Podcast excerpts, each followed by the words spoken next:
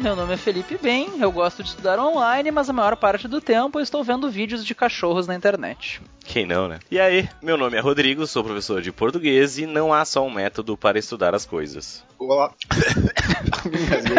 Muito boa a tua frase, cara. Essa é a melhor frase. Bah, ouvir, é a melhor frase. Muito boa, bah, me engasguei. Caraca. Olá, meu nome é Vinícius, sou professor de Química e eu quero um curso para aprender a aprender.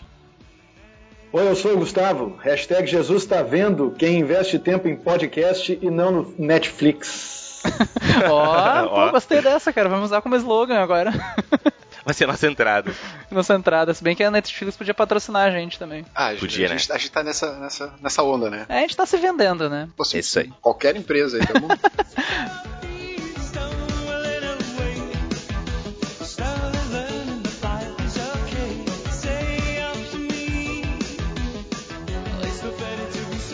tá, pessoal, hoje então a gente vai falar sobre os caminhos do estudo online. E para falar sobre esse assunto, trouxemos o papa dos estudos online, a pessoa mais indicada no Brasil para isso, então, professor Gustavo Reis, professor de matemática. Ele é professor há mais de 25 anos, ele é o rei da internet, né, das mídias sociais, quando a gente fala em estudo online. Vamos bater esse papo hoje, então, tirar algumas dúvidas, ensinar vocês como estudar online, o, nosso papel aqui como professor, enfim, vai ser um papo bem legal. Vem com a gente aí que hoje vai ser massa. Gustavo, tem algumas palavras iniciais, assim? Gostaria de se apresentar. Eu, eu quero agradecer essa referência muito gentil, muito elogiosa, mas a única realeza do, do meu contexto aqui é o meu sobrenome, cara, que é Reis. eu refuto essa, essa ca- classificação aí como o rei das mídias sociais. Não, eu sou só um professor, cara. Só encontrei mais um canal aí, mais um meio pra pra tentar dar umas aulas aí e ajudar a gurizada. Mas fora isso, não. não tem, tem, Humildemente. tem muita gente aí que, que merece essa alcunha. Eu tô caminhando. Yeah.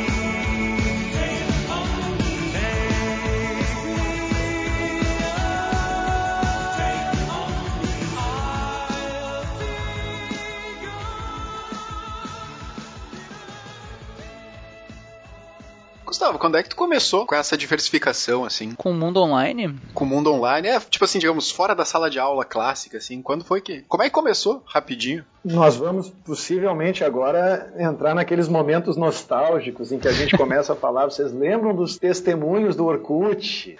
Vocês Ali era lembram, tudo mato. Vocês lembram do Mirk? Começou no chat do Terra. É, e não, né? Muitas madrugadas, que beleza. Mas, enfim, isso começou, na verdade, eh, com alguns experimentos no tempo do TwitchCam. Vocês Olha vão só. lembrar. TwitchCam foi uma empresa que, né, na verdade, era uma, era, era uma espécie de um experimento realizado pelo Livestream, que foi a primeira empresa que, junto com a Ustream na época, lá 2010, por aí, 2011, eh, que começou a apostar nessa ideia de live, né? Ninguém falava nisso em larga escala. Facebook Sim. não tinha transmissão ao vivo, Instagram uma coisa super Sim, o máximo recente. que tinha era chatzinhos mesmo, assim, não tinha essa ideia de transmitir uma pessoa pra uma grande audiência, né? Exato, né? E a TwitchCam foi pioneira nisso, porque permitia que a pessoa fizesse isso com a sua webcam. E algumas celebridades pegaram essa esteira desde, desde cedo ah, e começaram a realizar essas transmissões de maneira meio sistemática. Ah, aquilo me chamou a atenção, claro, guardadas as proporções, nunca me imaginei num, num status comparável, mas comecei a pensar se aquela ferramenta não podia ser usada, ou pelo menos preliminarmente, como uma alternativa de estudo ah, especialmente para estudos de véspera, né? Felipe, eu sei que é familiar com os pré-provas, né? com, Aham. com os au- aulões de véspera, como eles chamam no Nordeste, né? E eu sei que vocês têm uma audiência nacional, por isso eu acho importante a gente fazer essas referências também ao pessoal de fora. Na verdade, a nossa audiência no Nordeste é maior do que aqui no Sul, por incrível que pareça. É um público muito bom. Pois assim. é, e vocês sabem que isso se reflete no meu curso online atualmente também. Né? Os É. nossos maiores públicos fora do eixo Rio-São Paulo estão todos no Nordeste. Porto Alegre não é. Porto Alegre, por pouco, não é top 10 na minha lista de cidades, por incrível que pareça. Nossa. 25 anos trabalhando aqui. Mas enfim, ah, independente disso, né? O que eu ia comentar com vocês é a questão relacionada a esses aulões de véspera. Na véspera do Enem de 2010, eu resolvi ativar a TwitchCam. Criei uma conta, eu acho que naquele mesmo dia. Eu lembro como se fosse hoje. Eu estava num lugar meio escuro, num canto meio escuro do apartamento. Ah, ah, peguei uma prancheta, uma dessas pranchetinhas de madeira, bem simples assim, com, com um clipe, né? Ah, pra por folha mesmo, não era nem quadrinho Isso. branco, era folha mesmo. Não, uma prancheta dessas de fazer anotações no colo, né? Quando tu tá Uhum. sentado numa cadeira e não, e não tem prancheta, enfim, não tem classe. Peguei algumas canetas mais grossas, assim, e, e ativei a, Quick, a, a, a Twitch Cam e comecei a dar aula, de, de véspera, pro Enem. Tipo, olha, acho que vai cair isso amanhã, e acho que de repente esse aqui é o caminho. E quando eu vi, tinha mais de 60 pessoas assistindo. Eu achei aquele número estupendo. Eu disse, meu Deus, sabe? Não teve nenhum tipo de divulgação, não teve nenhum aviso. E vocês que acompanham transmissões ao vivo hoje, né? É claro que a atenção das pessoas está muito mais fragmentada do que em 2010. Vocês sabem que não é bem assim para a gente colocar 60 pessoas ao vivo Sim, sim. Acompanhando é muito. É uma raridade. numa transmissão que não tenha tido, enfim, uma divulgação prévia muito intensa. Sim, sim, uma coisa. Essa eu vou dizer do nada, mas. É, hoje em dia mesmo, às vezes, sem investir antes em publicidade e divulgação, tu não consegue isso. Pois é, e aí eu fiquei muito surpreso com aquilo. E eu digo, olha, de repente é um caminho para investir. Só que durante muito tempo eu acabei. E aí, claro, houve outras decisões no caminho que, de certa forma, postergaram assim, a priorização do projeto de, de aulas online. Mas a minha aposta foi a de usar as aulas ao vivo como um chamariz para o curso presencial. Sim, aham. O curso presencial existe desde 2008, né, no endereço em que ele está ainda hoje, e eu sabia que por intermédio das aulas online eu podia dar mais exposição ao trabalho que a gente fazia e, consequentemente, Claro. trazer mais matrículas para o curso presencial. Né? Sim, a ideia era só ser um aporte pro presencial, né? Não era tomar a proporção que hoje em dia tem esse tipo de coisa, né? É, e um aporte de conveniência, né, Felipe, que é o mais importante. Eh, Por exemplo, da- de- desde essa época, nós decidimos não abrir o curso em feriados, por exemplo. Ah, e isso era uma reivindicação antiga da comunidade, porque nós, no curso presencial, temos muitos alunos do interior do estado. Sim. E adoravam aproveitar os feriados para poder viajar. Mas aí tinha professores que marcavam aula na sexta-feira, quando era feriado na quinta. Uhum. Toda vez Sim. que isso acontecia, né, nós abríamos o curso normalmente, mas a aula que coincidia com o feriado, ela era transmitida e arquivada online, para que os alunos pudessem assistir essas aulas conforme a sua conveniência na sua terra natal, enfim, na companhia dos pais, na companhia da família, né? E, ah, até porque esses aspectos mais ah, relacionais de proximidade, enfim, são aspectos que a gente sempre fez muita questão de valorizar, né? Então, o uso dessas ferramentas no início não foi um uso com um pensamento do tipo, meu Deus, agora eu vou ter alunos do Brasil inteiro, sabe? Não, agora eu vou ter mais exposição para aquilo que a gente faz aqui e, e, consequentemente, eu vou trazer mais, mais pessoas para o curso presencial, né? A- o foco, digamos assim, expandido ah, nacionalmente, ele acabou sendo uma, uma consequência, da, enfim, da, da descoberta da- dessas aulas por pessoas de lugares que a gente jamais alcançaria. You know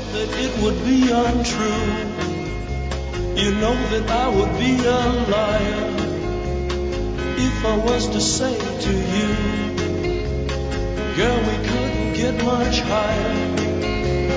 Come on, baby, light my fire. Come on, baby, light my fire.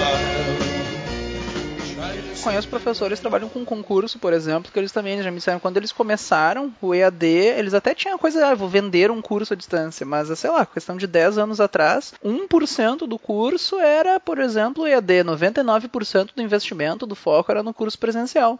E hoje em dia tá o contrário, né? Hoje em dia tem curso que é 99% EAD, senão, muitos que são 100% EAD e quando tem 1% presencial, né? É engraçado como mudou assim e cresceu tão rápido. É, eu acho que cada vez mais o que a gente vai ver é um cenário em que o presencial ele vai ser usado como piloto para projetos online, sabe? Tipo, como um grupo, grupo né, experimental, assim. Sim, antes de abrir pro grande público, tu junta umas pessoas numa sala para testar alguma Exato. coisa, assim. E aí apresenta Modelo. a proposta, apresenta né, a instrução presencialmente, né, usando, claro, algumas ferramentas que existem limitações no mundo online, a gente não pode explorar todos os caminhos, mas, mas já o- oferecendo para o público online um produto mais maduro. Sim. Né? Eu Uma acho que mais isso é um robusta, caminho né? interessante. Sim, em vez do, do online ser a experimentação, ele ser o produto que tu quer chegar, né? Tu fazer o contrário, o presencial usar como um piloto, assim, né? Exatamente, né? E aí invertemos definitivamente o sentido desse vetor que deu origem a tudo isso, né?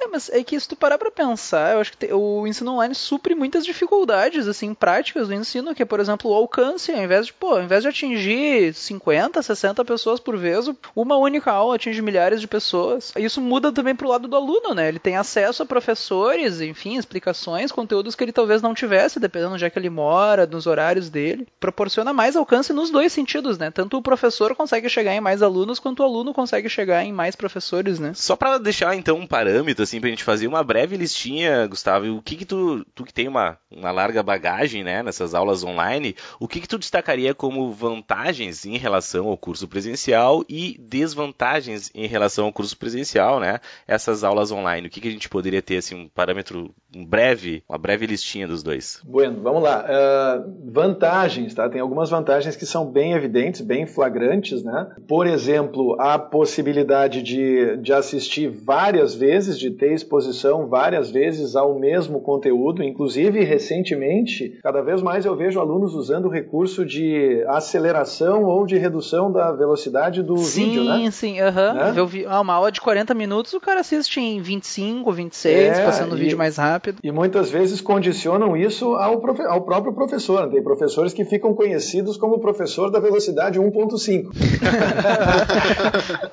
né? Porque, enfim, é uma Sim. pessoa com a fala mais pausada e tudo mais, e de repente a pessoa está uhum. perto do concurso, perto da, da, da, prova e não, não quer desperdiçar nem um minuto, né? Então essa é uma vantagem muito grande, eu diria, né? A vantagem da conveniência de poder assistir quando quiser, é claro, né? E mais recentemente, inclusive, independente de dispositivo, né? O próprio YouTube, eu acho que a curva até já, já, já favorece hoje os acessos de dispositivos móveis, né? Se eu não me engano, já está em 60% ou, ou mais dos acessos do YouTube, né? Já não, são os feitos nossos acessos de podcast, por exemplo, é 98% via mobile. É outra mídia, mas só para comparar, 98% Sim. eu acho que é via mobile, então é uma coisa bem 2017 acho que não existe quase nenhuma pessoa que não tenha celular, né? Isso é uma coisa que o computador, eu não sei se se tornou facultativo, não, não tenho essa informação, mas acho que a primeira coisa que qualquer pessoa compra hoje em dia é um celular, né? Antigamente tu ficava entre a geladeira ou o fogão, agora é, esquece, é o celular. Sim, eu imagino que tem gente que tenha celular, mas não tem fogão e geladeira. Fato. É, sim, Vinícius, é, desculpa, desculpa te contrariar, tá? Mas por incrível não, que pareça. Não, não tem informação nenhuma. Não, às vezes a gente tem que lembrar também que a gente está num país em que a penetração de internet é pouco superior a 50%. Nossa, eu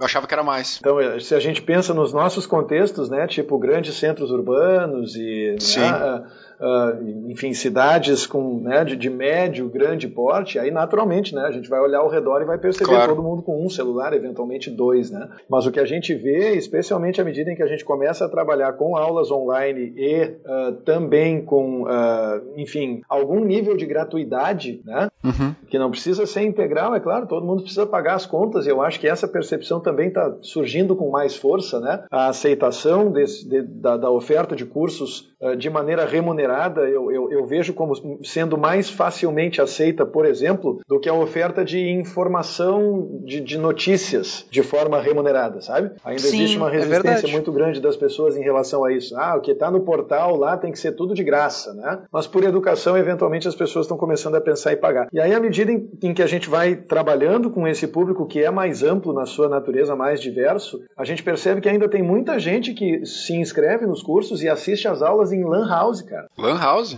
Lan House. Os cara, caras vão pra... É, não, realmente. É, é, às vezes eu, fica muito restrito no próprio mundinho, Na né? Bolha, de certa né? forma, assim. A minha Sim. bolha, né? Vive numa bolha e tu acaba, tu vai pro interior ali, começa a sair um pouco da, da grande Porto Alegre. Realmente, isso aí deve ser, deve mudar bastante. Nós recebemos um e-mail há um tempo atrás de um professor que estava interessado, enfim, já, já tinha assinado o curso, mas queria saber mais a respeito de estratégias que ele podia colocar em aula e tudo mais, e resolveu nos dar espontaneamente uma descrição do contexto em que ele trabalhava. Ele trabalhava numa escola em Belém do Pará, na, na verdade nos, nos outskirts, assim, né? Nas, nas, zonas periféricas de Belém do Pará, né? E a uhum. escola estava montada em cima de palafitas. E eles não tinham luz Sim. elétrica na escola, eles precisavam de baterias para alimentar os computadores do laboratório da escola, que eram, evidentemente, os únicos computadores a que os alunos tinham acesso. Uhum. E, foi, foi uma coisa emocionante de ouvir, né? Porque, enfim, quem trabalha é, em, em, grupos de estudo, que é como nós chamamos o, é, o né, o, esses, uh, essas turmas de disciplinas isoladas. Né? No uhum, Nordeste chamam isoladas, no Centro-Oeste chamam de uh, específicas, né? e aqui no Sul a gente chama de grupo de estudo. Normalmente trabalha com alunos que têm um bom poder aquisitivo, né? porque não é, não é barato, Sim, por assim dizer, né? claro. para fazer disciplinas isoladas. Né? E essa realidade é tão fora daquilo com que a gente está acostumado que a gente fica pensando assim, pô, que coisa legal, né? A gente está podendo hoje causar impacto positivo em uma circunstância, enfim, que, né, em, em que a diferença na arrancada é, é, tão grande que é até difícil de conceber que essas pessoas que estão passando por esse tipo de circunstância possam vir a vencer na vida na mesma proporção em que alguém que nasce no berço de ouro, se é que vocês me entendem, né? Sim. Uh, eu percebo Sim. a internet como uma oportunidade de equalizar isso. E aí, já que a gente estava falando em vantagens, né? Eu acho que uma grande vantagem é justamente essa, sabe? É a de expor as pessoas às mesmas aulas, né? E por mais que elas venham de cenários diferentes, que elas tenham, uh, de certa forma, uh, backgrounds diferentes, no momento em que elas passam a acessar essas ferramentas, a gente começa a ambicionar, de certa forma, o, a possibilidade de alcançar algo mais próximo de uma igualdade de condições de um denominador comum para que todo mundo possa florescer na mesma medida da sua, da sua, do seu próprio talento, da sua, da sua competência. Perfeito. love become a funeral pyre. Come on, baby, light my fire. Come on, baby, light my fire. Try to set the night on.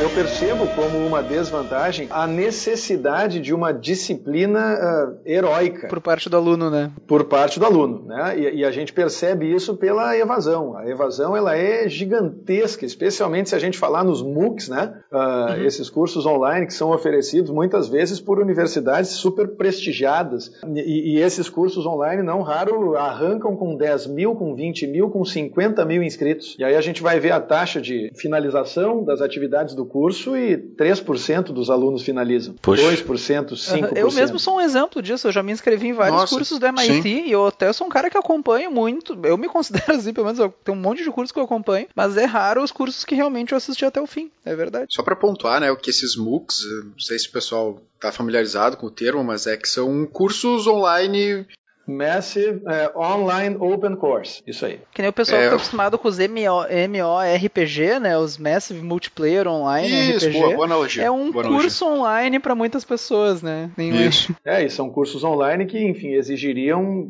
né, cujo conteúdo, né, cuja exposição ao conteúdo exigiria a matrícula em uma universidade prestigiada com aquelas taxas que a gente sabe quais Sim, são, né? são muitos dígitos, né? São muitos e, dígitos. E sabe que, e se parar pra pensar, realmente, é, tu tá tendo acesso acesso ao melhor de educação que o mundo literalmente tem a oferecer, assim. E alguns desses cursos, tu até, normalmente tem uma taxa em cima, mas tu até pode ter um certificado. E, poxa, às vezes alguém é. de, que mora num país de terceiro mundo, literalmente, o Brasil se inclui nisso, consegue ter acesso, pô, a um certificado de um curso de computação do MIT. É muito legal. Só para ter uma, uma ideia, tem um, a plataforma EDX. Sim, sim, é nessa que eu comecei os cursos e não terminei. uhum. é, não, é que nessa tem várias grandes universidades, tem Harvard, MIT, tem, tem várias grandes. E de tantos em tantos anos eles fazem um relatório, um relatório muito completo, e esses eram de 2012 a 2016 um relatório sobre os estudos. Só para ter uma ideia, vou trazer um dado: apenas 29% das pessoas são dos Estados Unidos. O resto é tudo fora. Eu queria ver a porcentagem de indianos, na verdade. Mas... 80%. 80% indianos, né? tipo, vai dar 106, como... né? Já que 26 são americanos, o cara é muito de humanas, não sabe Era 29, conta, né? mas tudo bem. Era 29. Era muito de humanas. Pois né? é, eu sou muito de humanas. Depois 80... o Gustavo te passa uns links de umas aulas de matemática aí pra tu ver. Mas não pode ter 109%. Mas vocês sabem que já na linha da, da pergunta filosófica iminente do Felipe, uh, hum. vocês fizeram esse comentário sobre os indianos e eu me lembrei da minha experiência californiana. Né? Uh, eu morei em 97 na Califórnia por quase um ano. Morar na Califórnia e ter o Exterminador do Futuro como governador, como eles tiveram, tem seu preço. Né? É isso que vale a pena, né? Não é, é, qualquer pessoa que pode dizer isso, né? Sabe que não, eu nunca mas... pesquisei isso, mas eu queria ver se na campanha de reeleição o Schwarzenegger disse I'll be back. Eu queria... Ia ser sensacional, melhor, né? Melhor slogan, né? Se não fez, deveria, né? Deveria ter feito. Pelo amor né? de deveria. Deus. Né? Uh, mas, enfim, uh, e lá na Califórnia eu percebi especificamente em relação aos indianos um posicionamento muito interessante. Eles faziam de tudo, de tudo, enquanto estavam na Índia, por exemplo, lá Mumbai, né, Institute of Technology, ou Bangalore, né, ou essas, essas cidades, enfim, enormes na Índia que tinham institutos de tecnologia muito respeitados. Uh, então eles, eles batalhavam ao máximo para conseguir fazer com que um deles conseguisse uma posição numa empresa. E aí, gente, por Deus, era questão de seis meses. E esse que, que ia primeiro levava outros dez, levava a família, sabe? Começava a levar todo mundo e de repente se criava uma comunidade ou um pequeno novo núcleo de comunidade indiana representada em torno daquele um, o primeiro que Legal, foi. na real a gente chamava internamente lá de cultura do primo, sabe? Todo, todo indiano, se tu, se tu encontrar um indiano num departamento de informática ou de engenharia de uma empresa de software no Vale do Silício, é só olhar ao redor que tu vai encontrar pelo menos um ou dois primos dele. Mas... Eles levavam todo mundo para trabalhar. Era um negócio, era um negócio muito, muito interessante de observar, né? Essa, essa dinâmica. Ah, é tri. Falando ainda dos, dos problemas, né, relacionados ou dos defeitos uh, uh, do, do, do ensino online, tem um que eu faço questão de frisar para vocês, que é o quão superior o quão mais eficiente uh, é a possibilidade de nós oferecermos suporte aos nossos alunos quando nós estamos cara a cara com eles em um ambiente presencial. Ah, entendi o que tu Eu ia fazer essa pergunta. Eu, ia né? é, eu ia fazer essa pergunta, mas isso, vai lá, discorre. Isso não tem, não tem comparação, sabe? Uh, a transmissão, ainda que síncrona ao vivo, ela não é completamente síncrona. Ela é síncrona visualmente em apenas um sentido. Os alunos estão me vendo mas eu não estou vendo Sim. os alunos. E uma vez que, à medida que a pessoa vai acumulando anos de estrada, no meu caso já são mais de 25, normalmente eu não preciso esperar o aluno levantar a mão e me fazer uma pergunta. Uhum. Eu olho para ele, aponto e digo, diz. E a pessoa, mas como assim? Como é que tu sabe? Não, eu sei que tu vai me perguntar alguma coisa, está escrito na tua cara.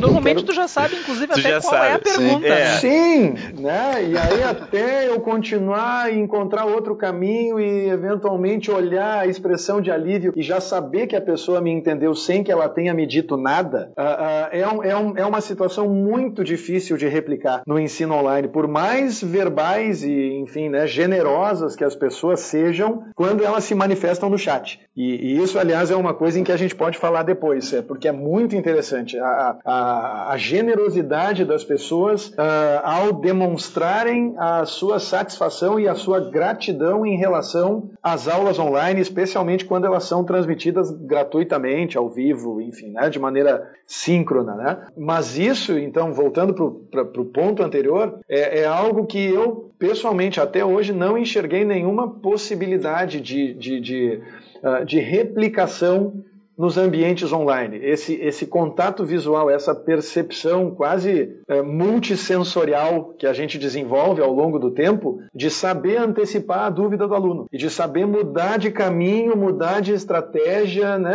Tô, tô, estamos entre professores aqui, vocês sabem exatamente do que eu estou falando, da gente sim, sim. olhar para a reação claro. coletiva, às vezes não é nenhuma reação individual, né? É, é uma turma inteira, assim. Uhum. De energia da turma, assim, que uhum. faz a gente tomar decisões e, e mudar para um lado, mudar para o outro. Eu não consigo enxergar isso enquanto eu estou dando uma aula para 300 pessoas no YouTube. Né? A coisa vai muito mais de tentar estimar qual seria a reação das pessoas no ambiente presencial, se elas estivessem me ouvindo naquele momento.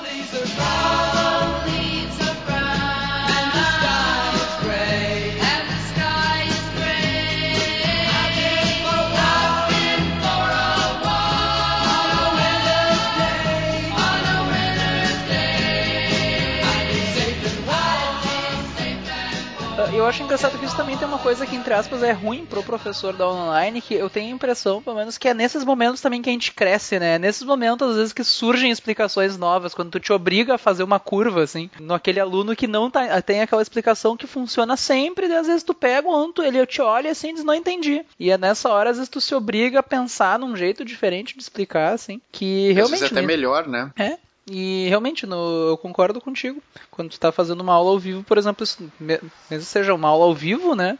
No online isso não, não se reproduz. Também observar eh, essa situação sob dois aspectos. Número um, como preparar professores para que eles sejam eficientes tanto no contexto presencial quanto no contexto online e não de maneira restrita a apenas um desses contextos. Porque afinal uhum. de contas é uma necessidade o professor ser capacitado nos dois contextos. Né? Uh, e em segundo lugar, até que ponto é interessante a gente uh, formar professores para que eles trabalhem como, digamos assim, professores no contexto presencial e entertainers no contexto online, porque isso é uma coisa que me preocupa, assim, sabe? Até que ponto o professor tem que criar um personagem para poder, uh, enfim, manter altos níveis de retenção e, e, de engajamento ou qualquer que seja a métrica. É, até que ponto a gente quer fortalecer também essa cultura de que não, mas a aula online tem que ser um show, né? E até a gente não precisa nem explorar essas duas pontas, né?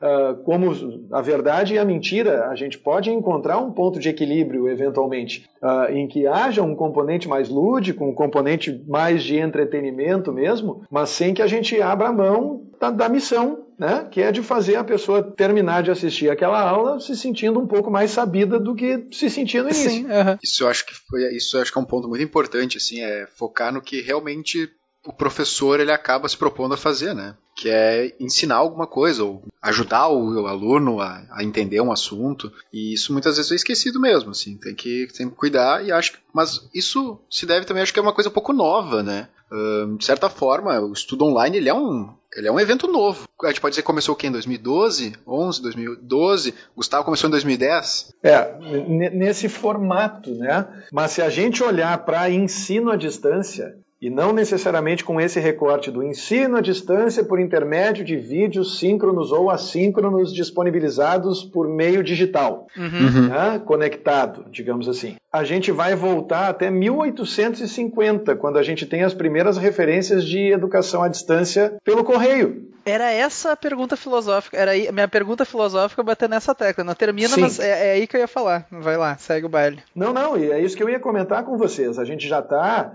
segundo alguns estudiosos respeitados aí do mundo da educação, enfim, e das e das tecnologias de aprendizagem, a gente já está na quinta geração de estratégias, por assim dizer, de educação à distância. Quinta geração. A primeira geração se estendeu de 1850 até 1960, segundo essa perspectiva dos autores. Uh, e de lá para cá, claro, as gerações elas foram se tornando mais breves, né, à medida em que a tecnologia evoluiu tanto nos últimos tempos. O próprio Telecurso 2000, né, aquele que tinha na, na, Verdade, na Globo. Telecurso 2000. O Telecurso 2000 Instituto Universal Nossa. Brasileiro.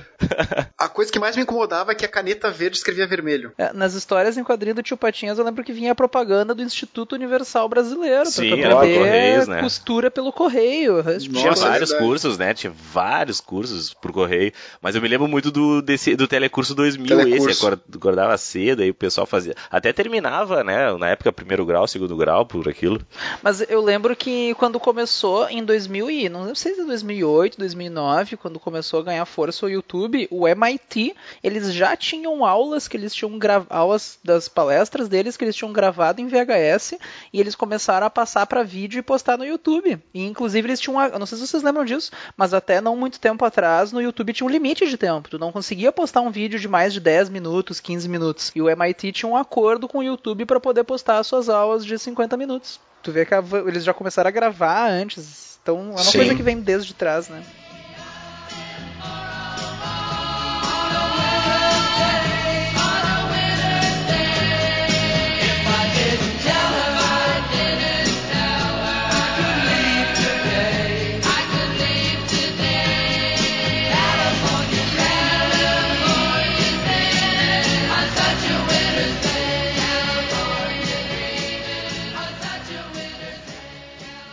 Era justamente isso que eu ia. Tu acabou respondendo grande parte por conta, assim, mas era justamente nessa tecla que eu ia bater, assim. Porque, se não me engano, Thomas Edison falou em 1890 alguma coisa também, que o, o rádio iria substituir o livro didático. Eu acho que poucos cenários, assim, tiveram mais promessas de mudança, de revolução, que não deram certo como educação, né? Cada geração tem a sua, não só na parte de ensino à distância, mas também, ah, porque as lousas digitais vão revolucionar a educação, os tablets vão revolucionar a educação. E até agora a gente continua fazendo do mesmo jeito, assim, nada parece que pega, né?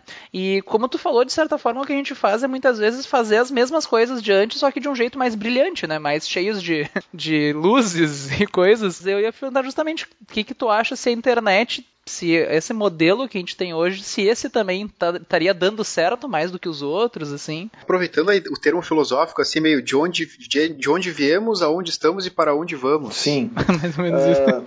Então vamos lá. Existem só duas coisas em que eu acredito. Duas coisas, depois de 25 anos de sala de aula. Eu acredito em aula boa e eu acredito em hora bunda.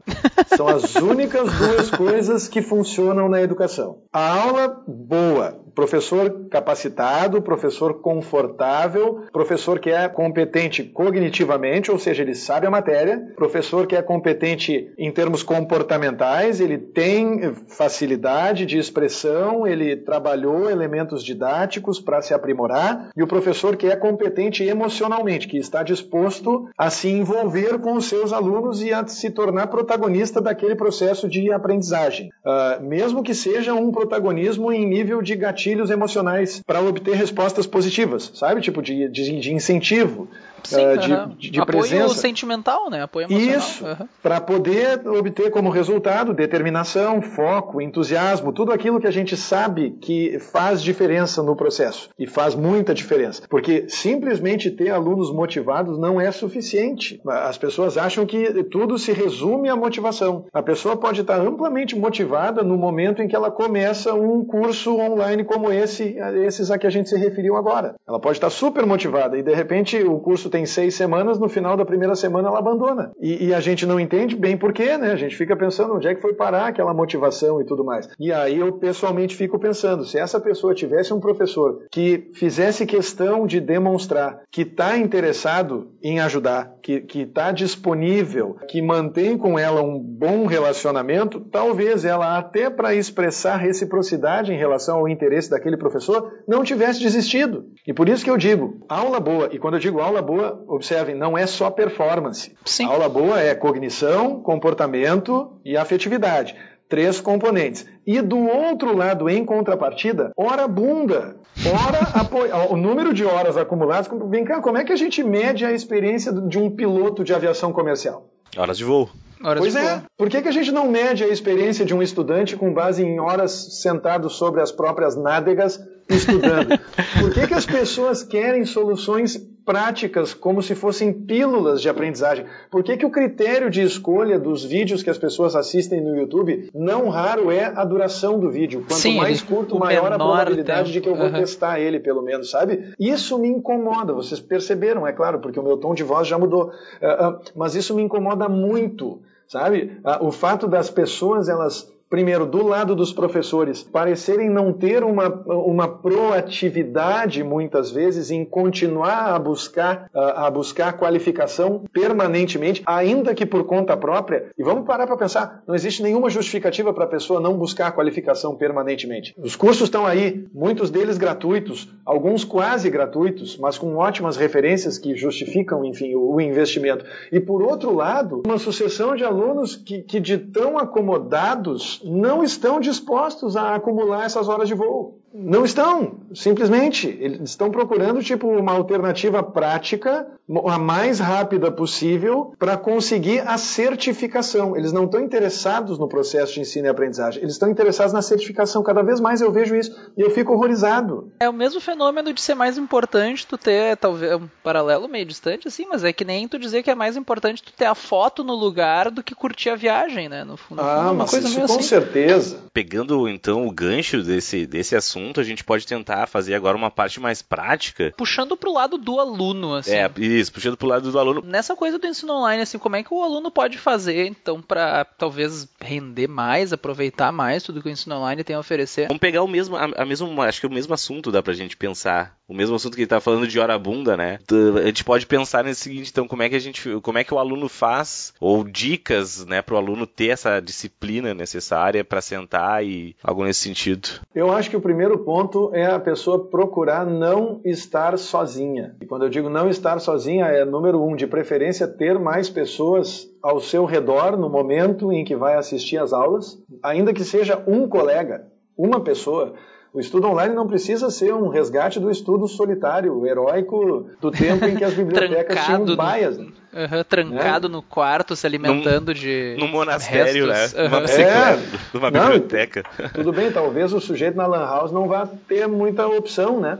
Sim. Uh, mas, eventualmente, quem, né, quem, quem frequenta contextos presenciais ou frequentou contextos presenciais tem a obrigação de procurar uma parceria. E, de preferência, uma parceria que esteja numa circunstância semelhante e que esteja disposta a, enfim, generosamente compartilhar com essa primeira pessoa as suas horas de estudo. Uh, eu sei de um caso de dois alunos meus nesse ano que fazem isso sistematicamente. Eles são colegas em muitas, muitos dos grupos de estudo, das disciplinas isoladas que eles frequentam, mas decidiram que todo sábado eles se encontrariam. E aí, alternadamente, todo sábado, um prepara um simulado para o outro. Olha só, que legal isso. Vocês vejam que genial é isso, né? Eu, eu, eu, eu, eu propus a eles essa ideia do estudo em conjunto. Uhum. E eu disse, cara, por que vocês não testam? De repente, sabe? Vocês se encontram, os dois são estudantes de altíssimo nível, assim, né? Tipo, não Sim. passaram por detalhe mesmo até agora. Começaram só se encontrando para fazer exercícios e tudo mais, mas eu percebi que o momento em que surgiu essa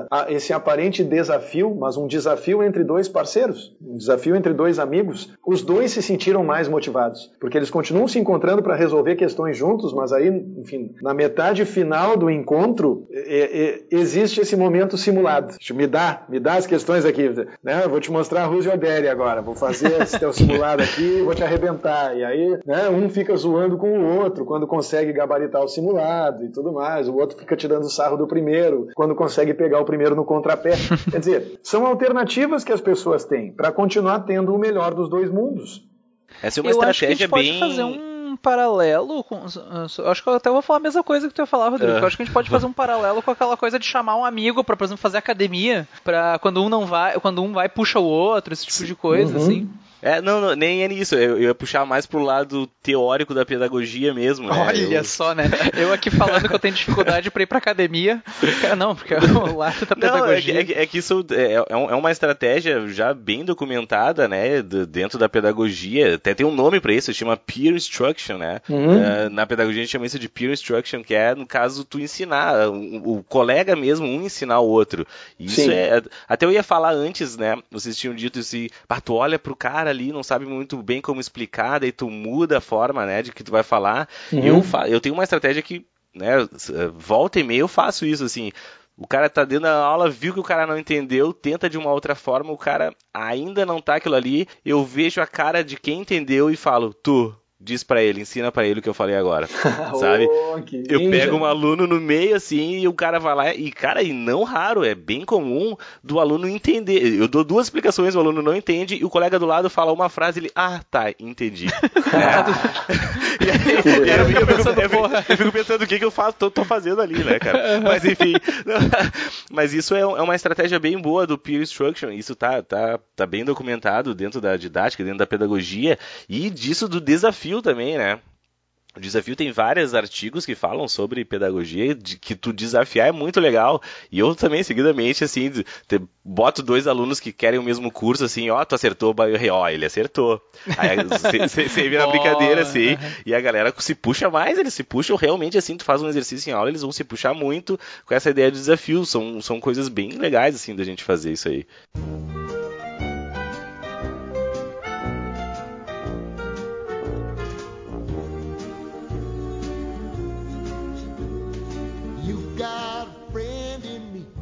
E isso acho que, acho que a gente até chegou a falar em um outro episódio, assim, eu sou um cara muito fã, assim, dessa ideia do aluno como protagonista do seu aprendizado, né? Uhum. Eu tenho isso aí, para mim é uma coisa muito forte. Só que eu tenho essa resistência dos professores, né, da galera, não digo nem ainda mais da antiga, porque ainda hoje a gente vê muito essa resistência, da, da, do ego. O professor, como é, ele, né, o professor tá lá na frente, como é que ele não vai ser o centro da atenção? Como assim eu não, não sou o detentor do poder? Como assim eu vou deixar que o aluno aprenda sozinho? Qual é o meu papel aqui então, sabe? Então acho que isso aí pega muito né, né, nessa galera dos professores que ainda tem aquela ideia de eu sou professor, eu tenho o conhecimento, né? Então não deixa os alunos uh, serem exatamente os protagonistas. E por outro lado também, eu sei a resistência que eu sofro em sala de aula. é, eu ia comentar isso, existe é, a resistência do aluno também. Né? Exato, né? existe a resistência do aluno, que o aluno tá, ele tá domesticado, entre aspas, né, com essa ideia de que ele é passivo na sala de aula. Então, quando tu tenta fazer algo em que ele deve ser mais ativo, tu também, eu sofro muita resistência em sala de aula daquela galera que não, eles querem ser passivos, eles querem só que eu fale e eles querem ficar ali só me escutando. Tem uhum. esses dois lados, assim, que a gente precisa mudar de alguma forma, né? Tanto do aluno perceber que ele precisa ser como do professor em saber que, tipo, cara, tu não é a estrela aqui, né? tu, tu é um cara que tu deve mostrar o caminho e não fazer tudo. Então tem todos esse, esses dois lados aí. Mas faz todo sentido, né? Isso tá, esse comportamento está perfeitamente alinhado com aquilo que a gente tinha comentado em relação à, procura por pílulas do saber. Né? Exato. Sim. Me, me, uhum. me entrega aí né? Tipo, pílulas do saber. Atira uma pílula aqui, eu tomo essa pílula e beleza, eu, eu tô mais sabido, né? E quanto mais breve for o meu sofrimento. Ah, é a solução mágica, né? Mas mas eu tô, eu, eu tô de acordo. Eu só acho, uh, Rodrigo, que a gente tem que tomar um pouco de cuidado, porque eu não sei se isso. Eu queria, eu queria ter mais recurso para uh, pautar esse meu comentário uh, sobre uh, alicerces culturais, digamos assim, sabe? Eu não sei se isso é uma coisa brasileira ou se isso é um fenômeno contemporâneo mais global. Às vezes eu tenho a impressão de que uh, as pessoas oscilam entre os polos e não exploram o, o que existe entre eles. Né? Uh, a gente sai de uma situação em que o professor é completamente protagonista uh, para o momento em que o Sugata Mitra, por exemplo, ganha o prêmio TED, colocando o aluno na linha de frente, né? colocando computadores lá dentro das favelas de, de Nova Delhi sem nenhum tipo de instrução, sem nenhum tipo de comentário, simplesmente filmando como os alunos ou as, as crianças da comunidade se comportavam diante dos computadores, sabe? Tipo, e, e a impressão que eu tenho é, é, de que a gente não precisa flutuar necessariamente entre esses dois extremos. É, é a de que o professor, com base em experiência, com base em, em bagagem, com base, enfim, em todos os, os, ingredientes que a gente pode imaginar e categorizar de maneira diferente, ele tem muito a contribuir, mesmo em circunstâncias em que a gente oferece ao aluno a possibilidade de ter um protagonismo maior. Talvez eu até não tenha me feito claro, mas uhum. é, o, o, professor ele tem um papel muito importante quando o aluno Sim. é protagonista, né? Essa ideia de entrega para ele e deixa que ele faça tudo sozinho. Também é, não funciona. Não, né? também isso não. Né? Não vai fazer, né? Vamos ser honestos. Não, não vai Sim, fazer.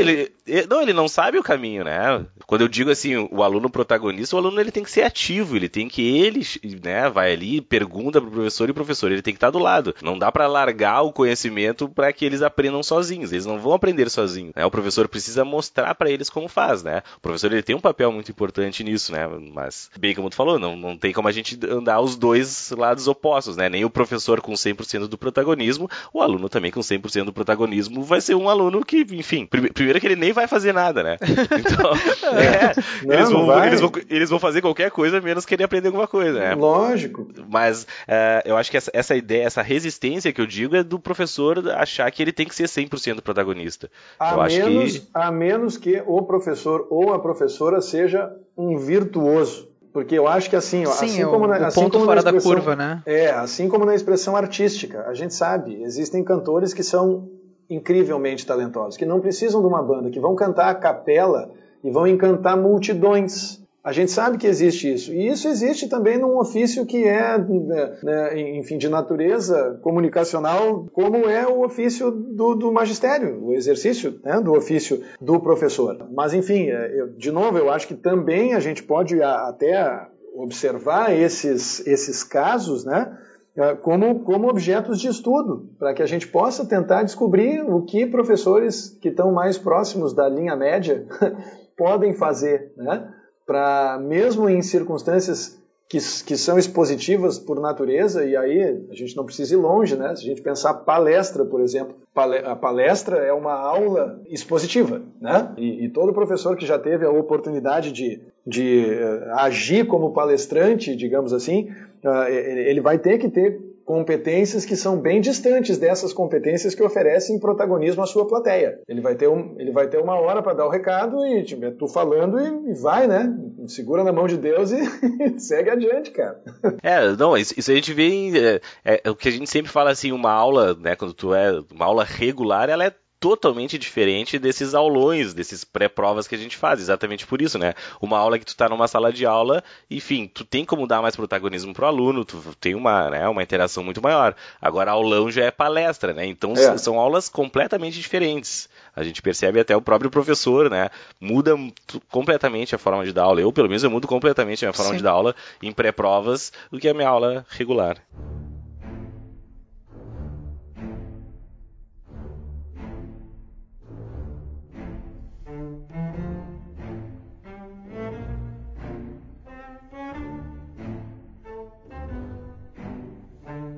Quero até saber a opinião de vocês. Uh, e, e, essa opinião não precisa ser pautada por nenhum conhecimento científico, tá? Eu quero a resposta mais emocional possível. Por que tem professores e professoras cujas aulas acontecem na sexta-feira, nos dois últimos períodos da noite, tá? Começando nove da noite, nove e meia, em universidades, em preparatórios para concurso, em pré-vestibulares, cujas salas são absolutamente lotadas e que parecem hipnotizadores diante dessas plateias, versus outros professores e professoras que, nas mesmas circunstâncias, estão dando aula para as moscas e para alguns heróis da resistência. Sabe que tem uma história muito legal que eu e o Rodrigo, na verdade, a gente já deu aula juntos num curso que num andar tinha aula na sexta-feira até as 10 e meia da noite e no andar de baixo.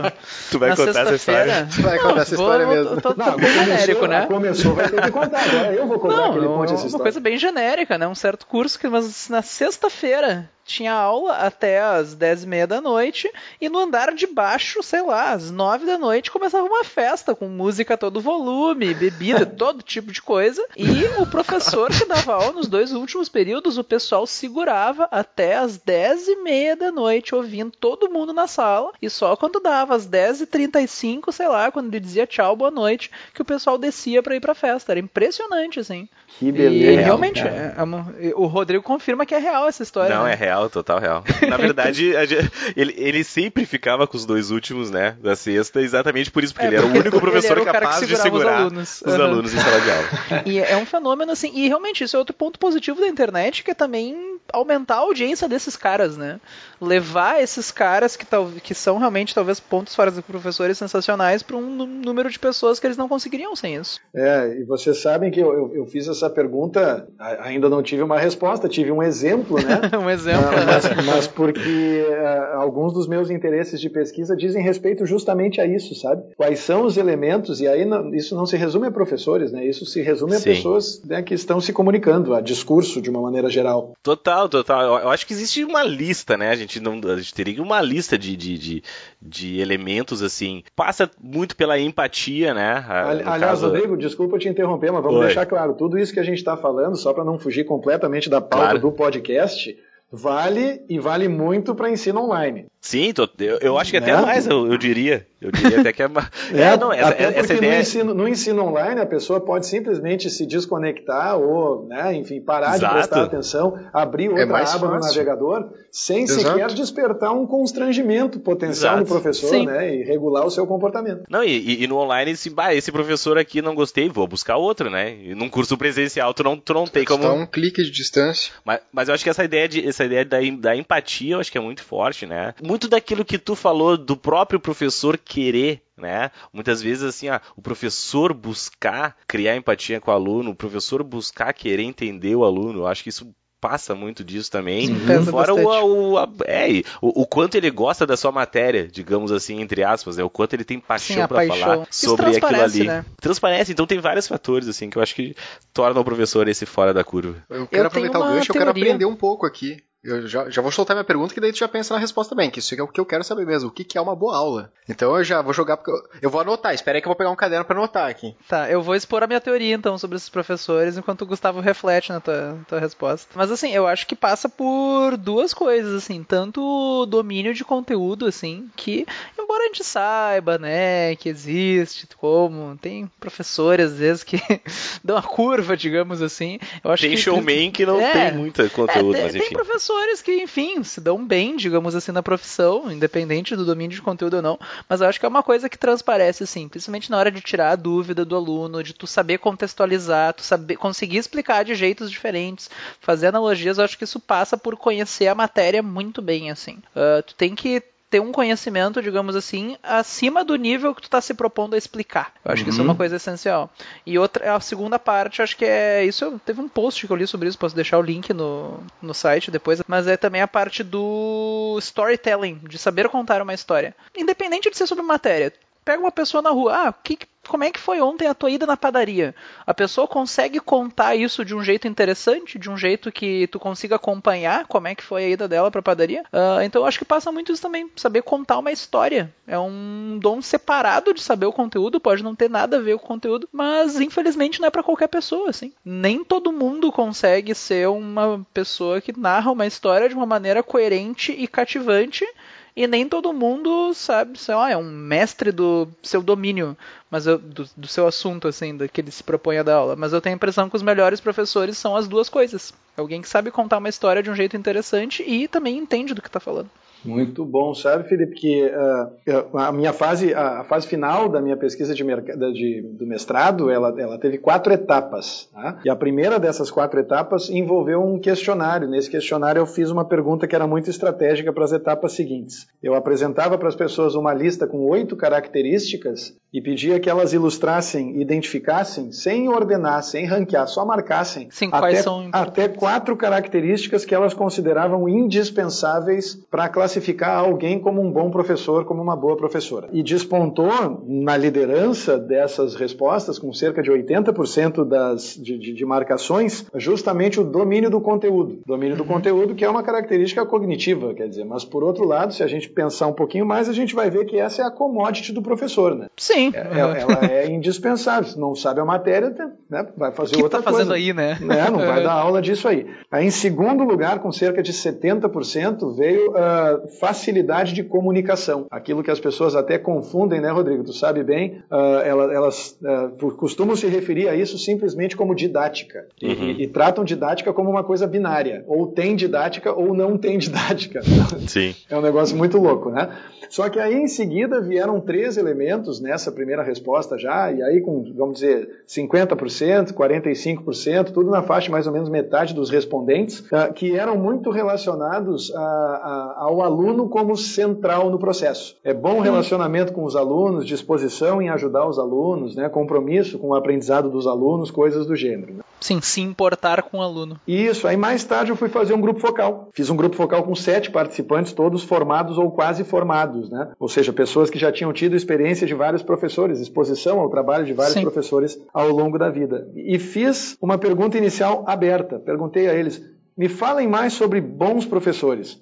Quando eu digo bom professor, boa professora, vocês lembram de alguém? E aí todo mundo parou, pensou um pouquinho e disse: sim, sim, lembro todos, sem exceção, lembraram de alguém. Eu disse: tá, se lembrou de mais de um, pensa só em um, tá? O outro não vai saber que tu escolheu esse primeiro. Sim, uh -huh. Pode ficar Escolhe tranquilo. Um. Uh -huh. né? Mas escolham um. Vocês lembraram dessa pessoa por quê? E aí as respostas eram todas emocionais. Ninguém lembrava porque, ah, sabia toda a matéria.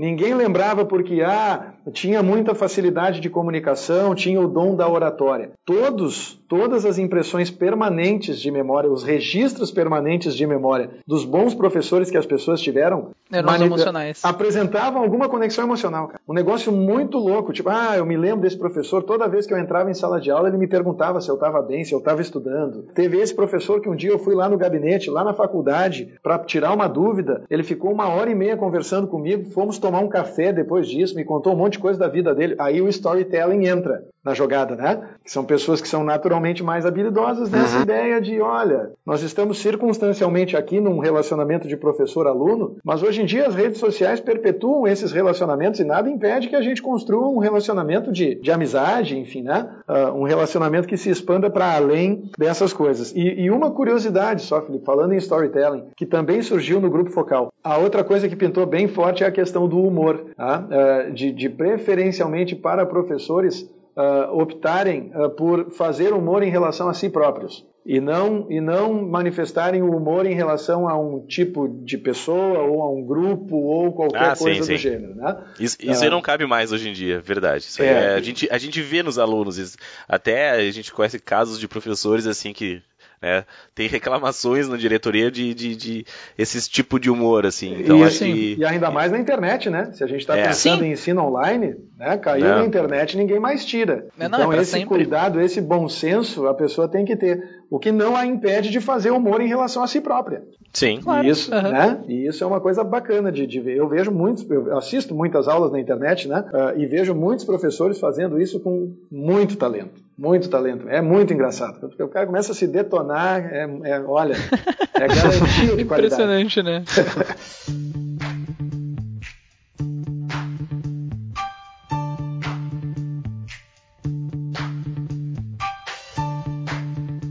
Eu tava pensando aqui eh, da gente trazer uma coisa do tipo. Eu não sei, uh, Gustavo, se tu. A gente, óbvio, não tem um valor exato para isso, mas com a tua experiência, assim, uh, quanto tempo o aluno deve dedicar por dia ou por semana, assim, para o estudo online. Né? A gente tem ali nos, nos, cursos presenciais, quatro horas por dia. Dá para manter essa, essa, esse mesmo tempo, essa mesma ideia? Ou, sei lá, o que, que tu tem para dizer sobre isso? Sabe, Rodrigo, toda vez que me fazem essa pergunta, e, e, e claro, quanto mais a gente atinge pessoas online, mais essa pergunta surge, né? Sim. Então, que bom que a gente está tendo a oportunidade de falar nisso. Eu sempre lembro do meu dentista quando eu tinha menos de 20 anos, acho que eu tinha uns 19 anos na época.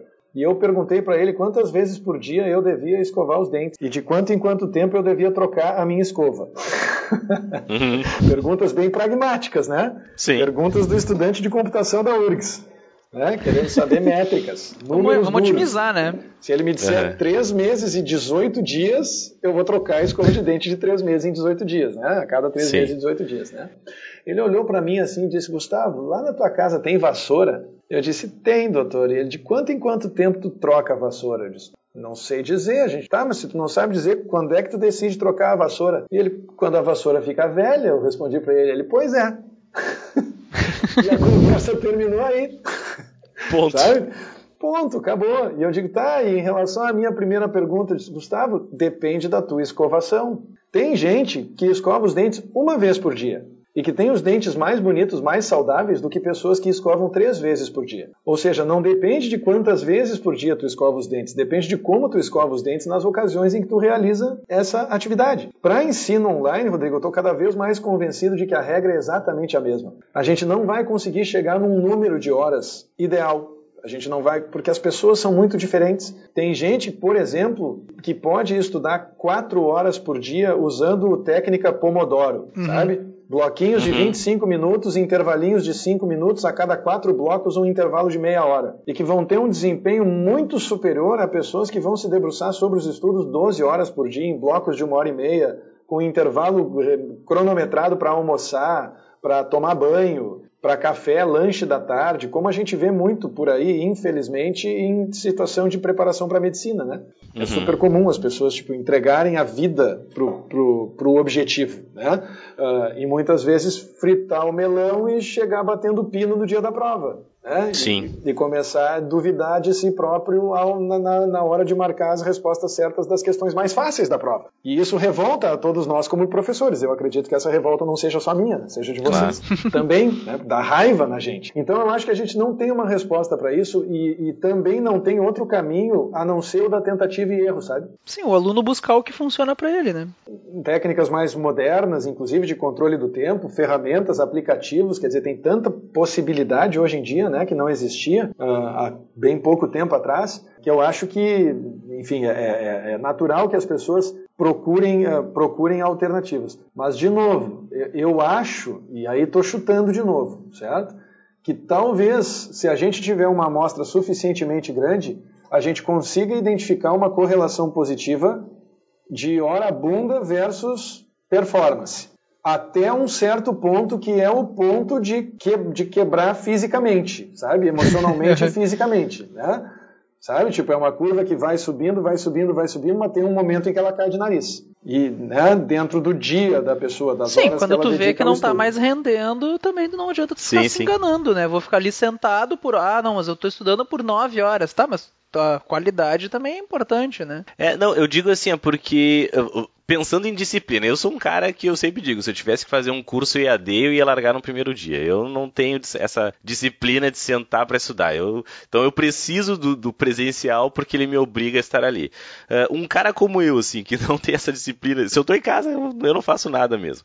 Uh, esse cara precisa de uma meta né? Esse cara uhum. precisa ter uma meta ali para ele poder fazer aquilo ali, senão esse cara vai ser como eu, vou passar a semana toda sem estudar. O que, que a gente pode, né, dar uma meta, óbvio, isso vai variar para cada um, mas esse cara ele precisa de uma meta. Como é que a gente faz para pessoas como eu? Qual é a dica para pessoas como eu conseguirem uh, estudar online? Eu acho que, uh, assim, no, na, se a gente restringir uh, a exposição desse tipo de aluno simplesmente a vídeos gravados, a menos que esses vídeos tenham sido produzidos por pessoas muito habilidosas e que levem em consideração esses elementos uh, emocionais uh, que são, como eu disse antes, uh, gatilhos de respostas emocionais positivas, sabe? no uhum. sentido de fazer com que a pessoa se sinta entusiasmada, se sinta motivada e, enfim, tenha foco para estudar. Ah, eu acho que um caminho para atingir isso é justamente a realização paralela de aulas ao vivo, porque eu percebo que durante o ao vivo a gente consegue estabelecer conexões que, se não são tão intensas e eficientes quanto as conexões do ensino presencial, elas são suficientemente intensas a ponto de criar vínculos de reciprocidade entre o professor e o aluno. Sim, manter também a, digamos assim, a ah, me fugiu a palavra, mas enfim, manter o aluno motivado de certa forma, né? É, ou, ou, criar as circunstâncias, né, Felipe? Que é como a gente, a gente trabalha muito no design com essas ideias relacionadas à motivação, e a motivação como um efeito de sentido, né?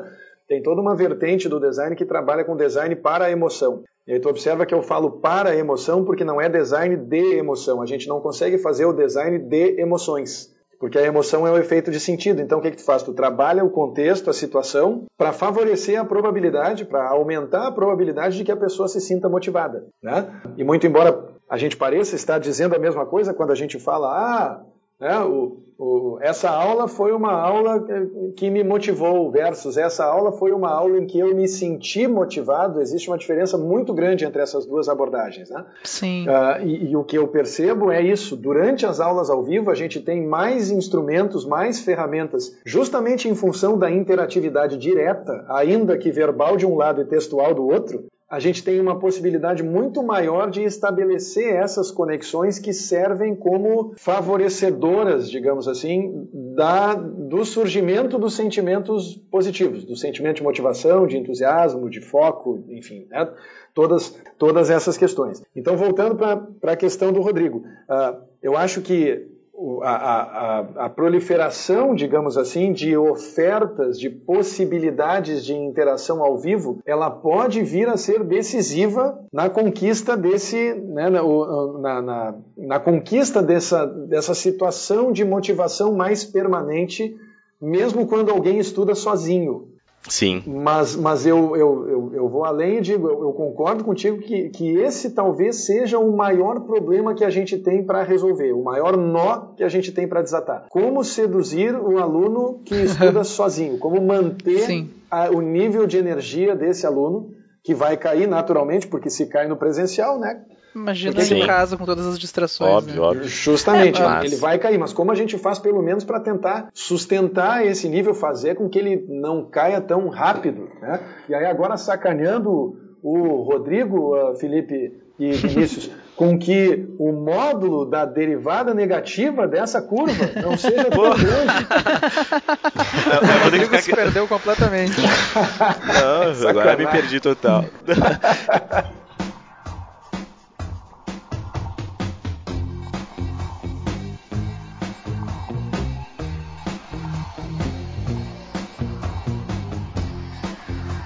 Mas sabe que só para dar uma, fazer uma comparação, eh, eu, por exemplo, lancei aqui no Facebook um pedido por perguntas sobre Sim. ensino online. E aqui, deixa eu ver, de uma, duas, três, quatro, cinco, seis, sete, de oito perguntas, teve 4, 50% das perguntas foram sobre como não se distrair, como manter o foco, como não se perder vendo meme na internet. Então tu vê que a principal preocupação do aluno também é, é isso, né? Não se perder no meio do caminho. Eu recebi aqui no Instagram também, tô olhando no Instagram, tem umas perguntas também, como levar a sério, né? Os, é, é, exatamente isso, manter o foco é a grande dúvida deles aí, do pessoal. Vocês sabem que eu tenho um, um, perfil no Instagram que é o Professor Gustavo Reis, fazendo um jabazinho aqui, tá? Ah, aproveitando, a, aproveitando a qualificada audiência. Tudo junto assim, Professor Gustavo Reis. e o primeiro post que eu fiz é, é mais, né? Esse Instagram existe, assim como a página no Facebook, que também é Professor Gustavo Reis, agora já são dois jabás. É, é, ele, ele é, é, eu, eu, uso ele mais para divulgar ideias relacionadas aos temas que eu discuto na, nas minhas palestras, né? E o primeiro post que eu fiz nesse Instagram é um post em que eu tô, tem uma foto minha durante uma palestra, um fundo bem escuro, e a frase que eu escolhi colocar foi: Você não precisa de motivação, precisa é de disciplina. E esse post foi o post que até hoje, de todos os posts que eu fiz desde então, teve a maior repercussão, maior Olha número só. de comentários. Mas as pessoas precisam de disciplina. Se vocês vejam a natureza das perguntas que as pessoas estão fazendo para vocês, ela não é uma natureza, ela, ela não é de natureza, ela não é cognitiva e ela também não é emocional, ela é comportamental na sua essência. E para né? tu, até para tu ter um dado desse comportamento, se tu quiser eventualmente usar uma palestra, ó, tem um amigo meu que ele dá aula para os índios guaranis de Olha, física, ciências, porque ele pega de várias idades e tu vê que é uma coisa cultural, porque ele diz que é os melhores alunos da vida dele, que ele fala por quatro horas seguidas de ciência, física, às vezes ele dá umas aulas coisas de química também, e o pessoal focado, prestando atenção, copiando, e às vezes ele fala uma coisa em aula e um aluno levanta a mão, ah, professor, mas isso tu comentou há três semanas atrás, daí ele fica, como assim? Vocês lembram o que eu falei? É isso não né? acontece. Isso, isso não, não, acontece, acontece né? comigo. Né? Eu falo num período no segundo segundo o pessoal já esqueceu. Até, ah, é, até química, não, inclusive. Na mesma aula Mas tu olha fala só... uma coisa e o pessoal não lembra, né? Sim! Isso me faz lembrar da pergunta do Vinícius que ficou para trás, mas de que eu não esqueci. o que é uma pois boa é, aula. Eu tô, o Vinícius eu tô, me eu tô perguntou. aqui, tô, tô com o caderninho. O Vinícius me perguntou o que é uma aula boa. Vinícius, a resposta, um, uma, um dos aspectos da resposta que eu, que eu gosto de dar para essa pergunta acabou de ser levantado pelo Felipe e pelo Rodrigo. Tá? Uma aula boa é aquela aula de cujo conteúdo a gente lembra semanas depois. É, sabe? A grande maioria das uhum. coisas que a gente vê hoje é de uma efemeridade flagrante. As, os instrumentos que são colocados à nossa disposição nas redes sociais, não raro, é, têm duração de 24 horas, e não é à toa. Que as pessoas elas estão preocupadas com o instante, elas estão preocupadas com o agora, e não é à toa que elas querem testemunhar os shows aqui de que participam e os restaurantes que frequentam e tudo mais, porque o que vale é o instante, o que vale é aquele momento em que a coisa acontece. Né? Então, voltando para o ponto original, né? Aula boa, quando eu penso nas aulas boas que eu tive, tá, eu percebo que elas têm duas coisas em comum. Primeiro, elas parecem passar muito rápido.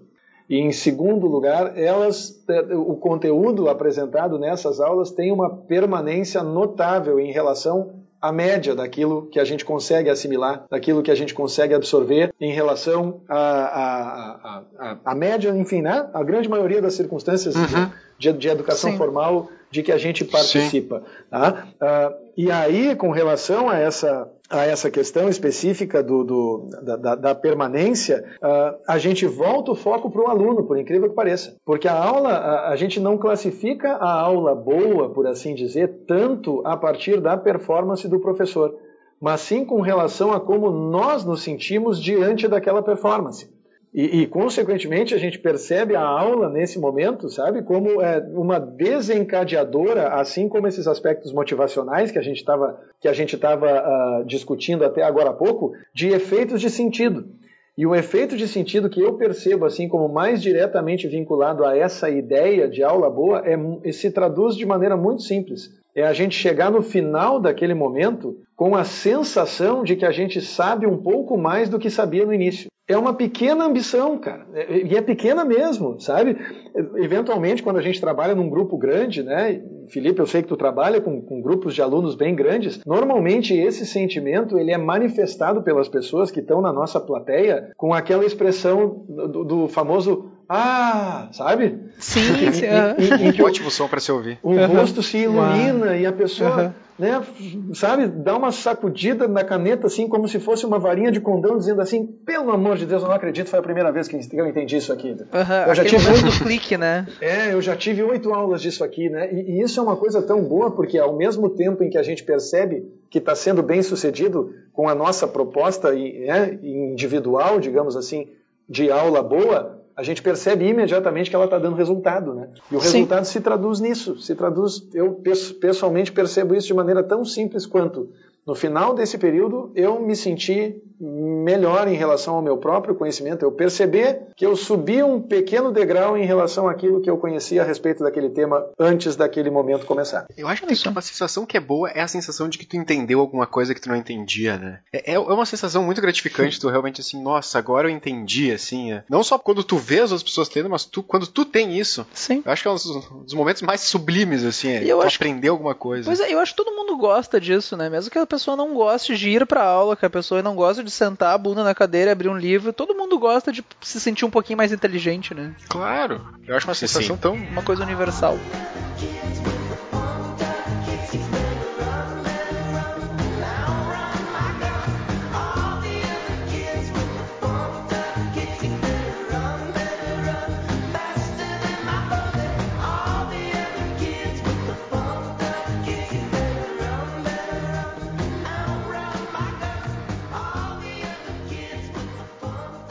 O Gustavo falou do, do Instagram, né? Então eu queria perguntar sobre as redes sociais. Principalmente o Instagram, a gente vê muito os chamados Studygrams, né? Os, Sim. Os Instagram de estudos, assim. Até o próprio o estúdio matemática, o estúdio matemática. tem ali tem Sim. o Instagram, né? O Vestcast também tem Instagram. Então, assim, o, o, quanto as redes sociais. Porque a gente tem muito daquilo assim, ah, desliga as redes sociais, vamos, cancela teu Facebook, cancela isso. O quanto elas podem ser, né, importantes ou até decisivas, assim, na hora desse estudo online. Então, como é que a gente faz, assim, essa. Como é que a gente consegue manter o foco, né, estudando, entre aspas, pelas redes sociais, sem cair no meme, assim, por exemplo? É, eu sempre recomendo, Rodrigo, que as pessoas, elas elas tratem tempo de rede social como uma recompensa. Eh, e eu acho até que isso endereça um tema que a gente estava conversando antes a respeito das perguntas que as pessoas fizeram para vocês, as perguntas dos internautas que prestigiam o Vestcast, né? uh, as pessoas têm essa preocupação com a manutenção da sua atenção. Curioso é que elas não se atrevem a colocar o celular no modo avião enquanto estudam. Sim. Uhum. Elas, sabe, elas querem o benefício da atenção irrestrita, mas elas não querem pagar o preço disso, que é o preço de não ficar recebendo as notificações durante a conversa, né? Eu, enquanto converso com vocês, eu confesso, eu não desliguei o meu celular, mas ele está virado para baixo. Eu não estou olhando para a tela dele, porque eu sei que quando eu virar esse maldito desse celular e olhar para a tela dele, a pessoa se perde, 30, né? 30 Perde notificações foto. diferentes, sabe? Tipo, e, e, muitas delas não são urgentes nem importantes, né? E as pessoas elas querem, enfim, o benefício, mas não querem o ônus da, das suas das suas decisões, né? Então, até aproveitando para endereçar essa questão anterior, né, para o pessoal que fez as perguntas aí, aliás, muito obrigado por terem feito as perguntas. Não sei se eles se eles sabiam que eu era o convidado desse episódio, se eu estou me precipitando de repente, mas se não sabia também não tem problema, eu agradeço mesmo. obrigado mesmo assim. Né? Obrigado, muito obrigado mesmo assim, né? por, por enriquecer a nossa conversa aqui. Eu acho que a pessoa ela tem que se propor a estudar da forma mais desconectada possível, ou resumir a sua conexão durante os intervalos de estudo apenas e exclusivamente aquilo que pode favorecer ou servir como ferramenta de apoio para esse mesmo estudo. Ninguém me convence que a pessoa consegue assistir a vídeos né, instrucionais com seis abas abertas e notificações aparecendo no canto da tela a cada mensagem que ela recebe, ou comentário, ou curtida que ela recebe no Facebook. Né? Sim, e às vezes a pessoa tá com a mesma aba, tipo, no computador e no celular. E as duas coisas, o WhatsApp apitando em três lugares diferentes. Apita não. o relógio, apita o computador, apita o celular. Não tem como. Não tem como. A gente é refém hoje em dia dessa, desse senso de urgência que se instalou e que virou regra. E as pessoas pessoas, claro, também não colaboram, porque manda uma mensagem, manda outra, dali a pouco liga.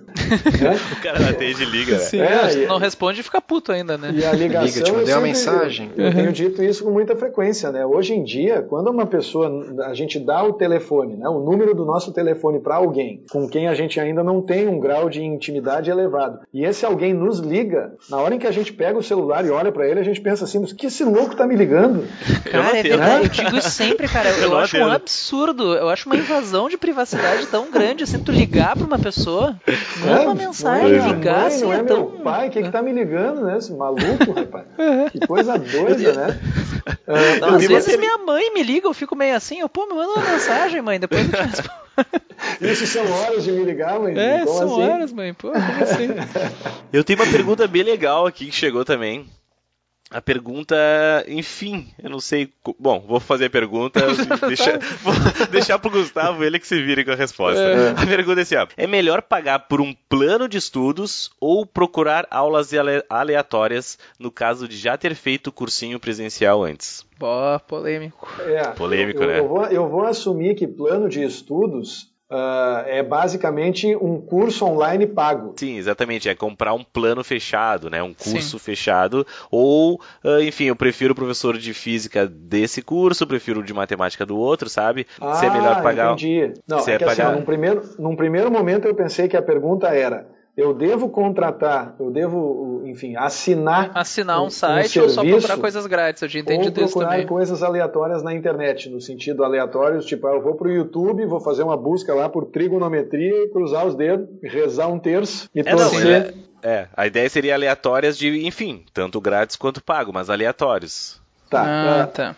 Eu, eu acho que hoje em dia esse cenário ou esse, eh, esse segmento de mercado de certa forma, ele já mimetiza o que acontece no, no presencial. Né? Uhum. Uh, existem opções para todos os bolsos, existem opções para todos os né, perfis de estudo, por assim dizer, e, e, e, existem prós e contras em relação a cada uma das escolhas, né, Rodrigo? Por exemplo, eu sempre faço o paralelo com o CD, né? Antigamente a gente comprava o CD por causa de uma ou duas músicas boas. E aí tinha outras nove, dez músicas que a gente tá. Sim. Às vezes deixava o CD rodar, mas a maioria das vezes continuava ouvindo as mesmas duas, né? E esse sentimento eu percebo, até porque eu tenho conexão bem forte com muitos dos donos e das donas, principalmente donas, né? Desses Studygrams que fazem muito sucesso no, no uh, Instagram. No Instagram. Instagram. Né?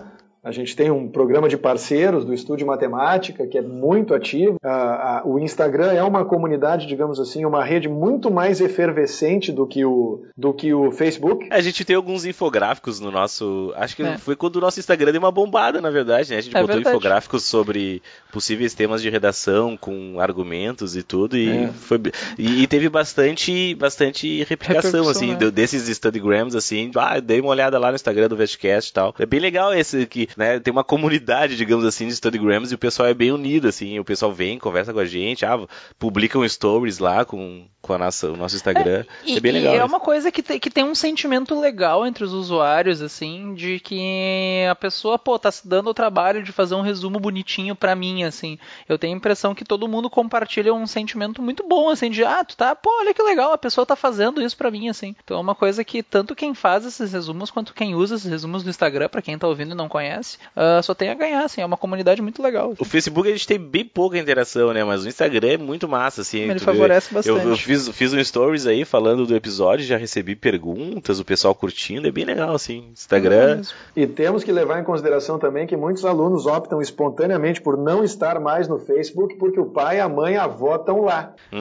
isso é verdade, isso, isso, é verdade. E eles não querem estar lá. É impressionante, vocês se surpreenderiam a quantidade de alunos que eu tenho que não tem Facebook, mas continua no Instagram. É uma coisa impressionante.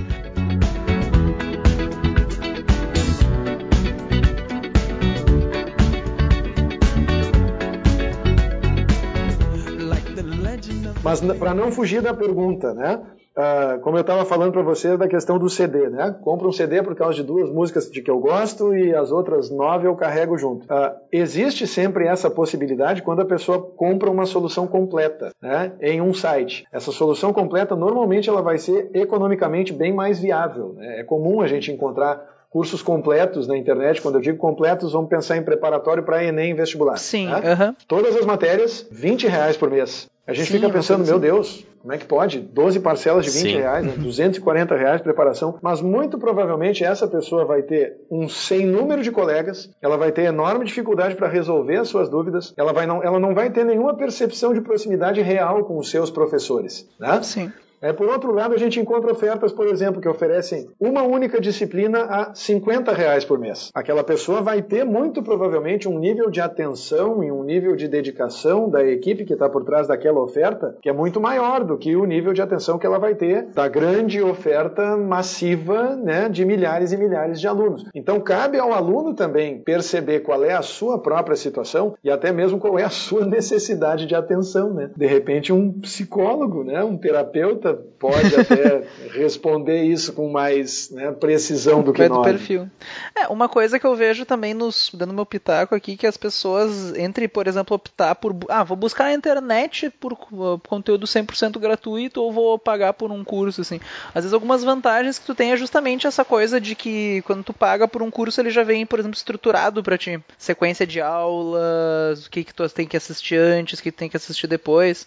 Então, embora a gente encontre muitas coisas coisas gratuitas na internet, eu acho que se tu pesquisar bem, tu encontra às vezes 100% do conteúdo que tu precisa de graça na internet, só que vai estar espalhado. Parte do conteúdo está com um professor, parte está com outro. Então, pro aluno que está desorientado, que não faz a menor ideia do que, que ele tem que estudar para uma determinada prova, vale a pena, normalmente, realmente ter atrás de alguma coisa, uma solução comprada, digamos assim, né? Eu acho, Felipe, pessoalmente, se a pessoa está interessada simplesmente a ter exposição à teoria das coisas, e não uhum. aos exercícios e, enfim, a exercícios resolvidos, simulados e coisas do gênero, ela não tem nenhum motivo para assinar nenhum serviço hoje em dia. Ela encontra ah, toda eu, eu concordo, a teoria no YouTube, nas playlists do YouTube, absolutamente toda a teoria. Uh, e, consequentemente, eu concordo plenamente contigo. A proposta de valor dessas ofertas, ela é uma proposta periférica, ela é uma proposta de entorno, sabe? Mas ela não é uma proposta que tem centralidade na teoria. Né? Vou usar um exemplo do teu, do teu caso. A pessoa quer estudar ondulatória. Uhum. Ela não precisa assinar né, algum site de física ou alguma coisa se ela quiser ter simplesmente as aulas teóricas de ondulatória. Ela vai assinar porque de repente ela vai encontrar as listas de exercício, ela vai encontrar uma série de exercícios resolvidos e também vai encontrar a matéria de uma maneira mais estruturada, com né, respeitando vezes... pré-requisitos ou alguma coisa do gênero. É, às vezes tu compra uma coisa específica para uma prova e vem direcionado, né? É isso que no fundo que a pessoa está pagando. Mas a Evelyn me perguntou aqui, no caso de alguém que faz cursinho presencial e também tem assina um estudo online, tu acharia melhor, ela quer um conselho, na verdade, uma opinião, se é melhor tu focar num estudo online amplo, ou seja, para complementar todas as matérias que tu tem no presencial, ou um estudo online, por exemplo, focado nas matérias que tem peso maior, ou um estudo online focado só nas matérias que tem mais dificuldade, por exemplo. Tu vê que legal, né, Felipe? Se, se a gente pegar essa pergunta da Evelyn e trocar a palavra online pela palavra presencial, ela, ela ela passa a ser válida na década de 80 e na década de 90, porque a dúvida é a mesma. Uhum. A única coisa que mudou é eu, eu devo complementar o meu pré-vestibular convencional de um turno Com... por disciplinas isoladas e grupos de estudo no contraturno ou não. A, a, minha, a minha posição com relação a isso, de novo, ela, ela me remete mais uma vez a, a, questão que nós acabamos de discutir sobre quantas horas o aluno deve dedicar aos estudos. Ah, essas coisas elas são muito pessoais na sua, na, na, na sua essência, uhum. ah, e, e, mas ao mesmo tempo eu acho que por vários motivos, por motivo econômico, em primeiro lugar, e mais recentemente, infelizmente, e falo aqui de Porto Alegre, mas sei que também posso estender esse comentário aos grandes centros urbanos. Por questão de segurança, cada vez mais pessoas têm optado por realizar esses estudos complementares de maneira online. Uh, e aí a, a, pessoa consegue estudar, vamos supor assim, ela, pelo, pelo mesmo valor de uma mensalidade uh, de um curso, de uma disciplina isolada, ela muitas vezes consegue pagar uma anuidade de um curso online. Isso é verdade. Né? A proporção é essa, é 10 para 1, é 12 para 1, muitas vezes. Né? E, e, aí a decisão não fica difícil, porque ela não vai economizar só na mensalidade. Ela vai economizar na mensalidade, ela vai economizar nas passagens, ela vai minimizar o risco de ser assaltada, porque afinal de contas vai sair menos de casa, né? Uh, tem uma série de vantagens. A desvantagem, conforme o Rodrigo tinha comentado antes, a gente tinha né, falado nesse assunto, é justamente relacionada às questões de disciplina. Por mais que né, a gente pense que, ah, não, hoje em dia a pessoa aprende tudo sozinha, tá tudo bem, a qualquer momento, tá tudo numa boa. O fato de se deslocar até um local para ter aula, na minha percepção, continua impulsionando um sentimento de responsabilidade em relação àquilo que está sendo feito. Né? A, a, a, dedicação envolvida no processo e a, a necessidade da pessoa né, investir energia naquele processo e tentar trabalhar para manter o seu nível de motivação e de entusiasmo elevado. Então, voltando para a pergunta da Evelyn, a resposta é tentativa e erro. Ver o que funciona para ti. Exato, né? E, e, que bom que ela pode começar esse processo de tentativa e erro pela opção de investimento zero. Ela pode começar esse processo estudando pelos vídeos do YouTube. E vai que funciona para ela. Beleza? Ótimo. Se funcionar para ela, maravilha. Se não funcionar, ela pode assinar um curso que custa 20 reais por mês. E muitas vezes tem um mês de degustação, né? alguma coisa do gênero, uma semana de degustação que seja. Enfim, as, as opções são tantas né, que eu só fico pensando assim, meu Deus, se isso tudo existisse quando eu tinha 15 anos, cara. Imagina que loucura seria. Mas tu, tu, não acha que isso é um problema também, ter toda essa oferta? Porque eu fico pensando assim, né? Eu, eu sou um cara, vou dizer assim, bem chato, assim, eh, de assistir algumas aulas online, da minha matéria, obviamente, né? Vou ali assistir algumas aulas online, cara, eu não gosto da maioria, né? Eu, e aí eu fico pensando, com toda essa demanda, assim, o aluno, como é que ele vai saber trar isso? Como é que o aluno pode, ah, esse é legal. E sim, ele vai pela, pela empatia, ah, eu gostei da aula do cara, mas o quanto, né, eh, toda essa oferta não é prejudicial para o aluno que não tem tanta noção do que é, do que é bom, digamos assim, em termos de conteúdo, do que é ruim, né? É, isso é outra coisa, só me metendo um pouquinho, é que eu acho que isso é outra coisa também que às vezes o, a aula paga, de certa forma, supre, assim. Porque, pô, se tem alguém cobrando por essa aula, isso passa para o aluno uma certa validação, às vezes, Sim, né? de certa forma, a peneira é feita pelo próprio curso que está cobrando, né? É, isso, isso aumenta a responsabilidade em uma medida inferior, mas ainda assim aumenta, Sim, né? claro em relação ao, ao, mesmo fenômeno que a gente observa quando a pessoa se matricula num curso presencial que exige que ela se desloque, enfim, e saiba que existe mais em jogo, né, do que apenas o tempo que ela está investindo naquele, naquele processo.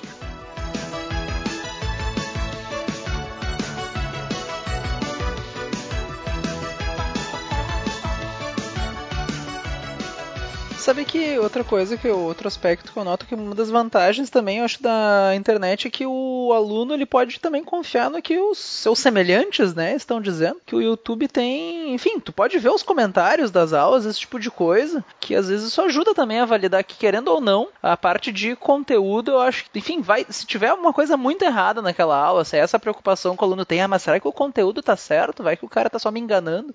Isso é uma coisa que não passa em branco por muito tempo na internet, assim, por experiência própria própria. Às vezes até tu falou uma coisa certa, alguém entendeu errado e enche de comentários, assim. Então a parte de será que esse vídeo tá certo, entre aspas, isso é uma coisa que tu pode, às vezes, até confiar nos comentários. Enfim, nem sempre, né? Mas é um parâmetro que tu tem, assim, ver o que, que os outros estão dizendo sobre aquela aula. Isso depois de sublimar a regra número zero do YouTube, né, Felipe? Jamais ler os comentários. É, não. Daí... Ah, cara, mas sabe que tem um vídeo que eu fiz uma vez que é sobre força agindo num corpo, não sei o que. Daí eu até eu falo, ah, até que a força haja. Eu coloquei haja com A, que é do verbo agir. Sim, 99% claro. dos comentários dos vídeos é haja com H. Esse professor sabe física, mas não sabe escrever.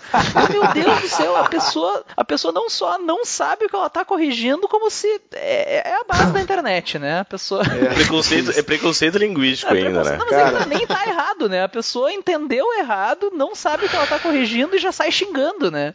Então isso é sensacional, né? Só a internet nos propiciona isso. Isso é personificação da internet. Ontem, eu acho, uh, Vinícius, desculpa, já vou, já vou te passar de volta. Não, uh, não, não, vai lá. É olha só. só, ontem eu acho, eu, eu, eu vira e mexe, eu eu reposto alguns dos vídeos mais antigos do Estúdio Matemática, enfim, os resumos também, né? É, porque, enfim, à medida em que a página vai crescendo, isso aí vale para todo mundo, inclusive como estratégia, né? Muitas das pessoas que se conectam a uma página hoje, enfim, não tiveram nenhuma exposição ao conteúdo que foi publicado há um ano, um ano e meio atrás. Sim, sim. Né? É. Então essa estratégia tem funcionado muito bem para nós. E hoje mesmo eu publiquei uma estratégia famosa das antigas, assim, para multiplicação de dois números de dois dígitos. Então, por exemplo, quero multiplicar 23 vezes 55. E aí essa estratégia que eu chamo vulgarmente de estratégia ISHI, uh, IXI, assim, né? Se escreve ISHI. Uh, ela é uma estratégia que permite que a gente realize essa multiplicação em uma única linha. Hum. Então a gente não vai usar tipo, ah, pega o 5, multiplica Sim, por quem aqui em cima, pega o 2, multiplica, depois soma, né? Em três etapas, como a gente sempre faz. Não, é uma estratégia só, uma técnica que a gente multiplica numa linha só. E aí, para vocês O Rodrigo tá, é tá anotando aí, Rodrigo? Depois assiste o vídeo lá no, na página do Estúdio Matemática no Facebook, vai gostar muito. Vou assistir lá. Tá? Aí lá pelas tantas, hoje eu abri a página do Facebook e vi um comentário. Pô, professor, ficou chato, hein? A primeira multiplicação dá 1560. Podia ter corrigido antes de publicar. E aí o segundo comentário era, mas ele fez certo. e tava certo mesmo, cara. O é. resultado dava 1560. Eu fiquei pensando, que vídeo essa pessoa assistiu? Sim. Né? Ou será que pulou? Porque na real eu fiz três multiplicações. E de repente, se eu tava né, no desenvolvimento da primeira, ela pulou para a segunda, ela pode ter enxergado que o resultado foi o resultado da segunda e não da primeira, cara. Mas impressionante. Né? Não só as pessoas são cruéis ah, nos isso... comentários, como às vezes elas né, se precipitam. Mas isso é comum. É. Um diz que não entendeu e o outro xinga é. Depois uhum. o primeiro e assim vai. Isso... Ah, mas também direto em vídeos meus, às vezes quando tem alguém que comenta, ah, não entendi, tem cinco, seis comentários das pessoas dizendo tu que é burro. É impressionante, assim, né? o pessoal da internet se autorregulando, é. né? Tem mais alguma coisa que tu queira falar, Gustavo? A gente, pra gente encerrar o episódio, assim, alguma. Pois é, das perguntas que eu tinha era isso, assim. Alguma motivação, alguma Tem coisa, não sei. Considerações finais. O que, que, que, eu vou dizer para vocês? Em primeiro lugar, muito obrigado, muito honrado de estar tendo esse papo. Né? Assim como as aulas boas, Vinícius, esse papo passou muito rápido. Boa. Na é, minha na gravação eu... estamos há mais de duas horas conversando, segundo só a minha gravação aqui. Se passou rápido é, é porque foi bom. Hashtag aula boa, é isso aí, tá? uh, vamos, segundo... vamos, ver se vai ser memorável o papo também, né? Tem que ter é. só o primeiro requisito, né? É. Em segundo lugar, quero de coração parabenizar vocês por essa iniciativa, sabe? Eu sei que o público que acompanha podcasts é um público muito qualificado e fazer uma aposta em um podcast de nicho e ser bem sucedido, como eu sei que vocês têm sido, uh, porque virtualmente em todos os podcasts que eu, né, que eu acompanhei, vocês contam com uma participação muito entusiasmada das pessoas que acompanham vocês, né? Uh, e esse é o maior sintoma de que as coisas estão no caminho certo. Então, enfim, tá? Quero parabenizar vocês pela iniciativa e, e, e agradecer pela, pela oportunidade de trocar um pouco com vocês. Uh, quero também pedir perdão pela minha dislexia, porque os assuntos vão se emendando e a gente foge do assunto depois volta e talvez quem acompanhou esse podcast de ponta a ponta possa chegar no final com uma sensação do tipo, eu não sei bem do que, que esses caras falaram hoje. ah, eu dou aula de física, cara. Eu tô acostumado com pessoas terem a sensação de que não, não sabem do que eu falei. E olha, então... tem toda a razão, né? Mas e... a, ideia era, a, a, ideia era bater um papo mesmo, né? Como a gente faz. A gente sempre faz mais ou menos assim. A ideia é bater um papo, escutar uma pessoa, enfim, com uhum. toda essa bagagem que tu tem, que pra nós é, é muito bom a gente escutar. Uh, enfim, como tu mesmo falou, né? O nosso público ele é, é um nicho, ele é Mas é um público bem fiel. Bem fiel e bem participativo, né? E eu acho que eles vão gostar de te ouvir. Assim, tomara, né? tomara que seja esse o caso. Eu posso dizer que foi muito legal a experiência para mim, assim, obrigado de novo por estar aqui. A gente tá no. É 10 para meia-noite, olha só, de uma segunda-feira. Então, obrigado mesmo por participação e tudo uma mais. Uma honra participar aqui para nós é um orgulho poder. Não, prazer todo mundo, vocês podem ter certeza. E aí eu quero aproveitar então a qualificada audiência dos internautas que nos acompanham para dizer para eles como eles podem me encontrar, se vocês me autorizarem. É, pois é, ia dizer justamente isso. Claro, aproveita claro. para divulgar as tuas, comentar, redes. Divulga assim, então tá. Existem três maneiras de me encontrar na internet. Uma é procurar pelo professor Gustavo Reis, e aí temos Instagram e temos Facebook, né? temos as duas redes.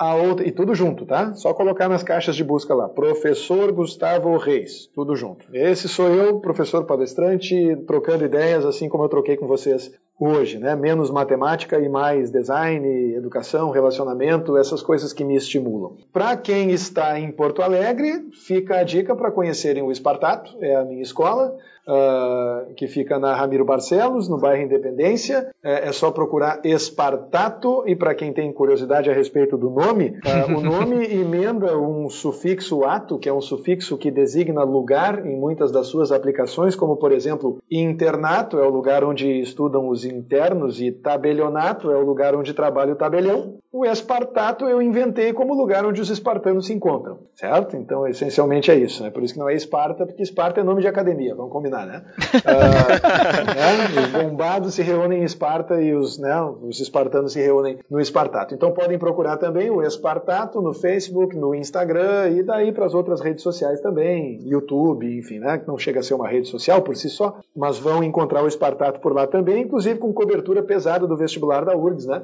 Que a gente não faz pelo estúdio de matemática a gente faz pelo Espartato. E finalmente, para vocês do Brasil inteiro, em especial meus queridos amigos do Norte e Nordeste, que também prestigiam muito o Estude Matemática, fica a dica se vocês procurarem por Estude Matemática no YouTube, no Facebook, no Instagram, vocês certamente vão nos encontrar. O Google é bem amigo nosso, já demonstrou várias vezes, e se vocês colocarem Estude Matemática lá, vão encontrar toda a nossa presença nas redes sociais, uh, em especial no Facebook, em que estamos prestes a comemorar 300 mil inscritos, o que possivelmente vai acontecer ainda esse mês, ou 300 mil curtidores, né? Não sei como chamar, seguidores, uh, os canais. Polegadas, né?